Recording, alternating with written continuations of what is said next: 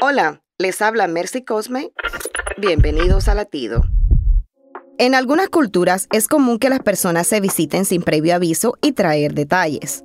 En otras, lo correcto es planificar con tiempo la visita. Jesús usó los dos estilos, aunque cuando avisaba era con poco tiempo de anticipación. Un día, durante una visita a Jericó, vio a un hombre recaudador de impuestos quien subido a un árbol buscaba mejor visión.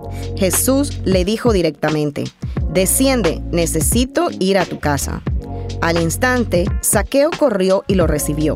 El ilustre visitante llegó con el regalo de salvación y transformación de vida. Hoy, Jesús te avisa que viene a visitarte. Bájate del árbol de la indiferencia y déjalo entrar. Corre, está a tu puerta y trae el mejor regalo del mundo. ¿Le abrirás tu corazón? Latido les llega a través del ejército de salvación.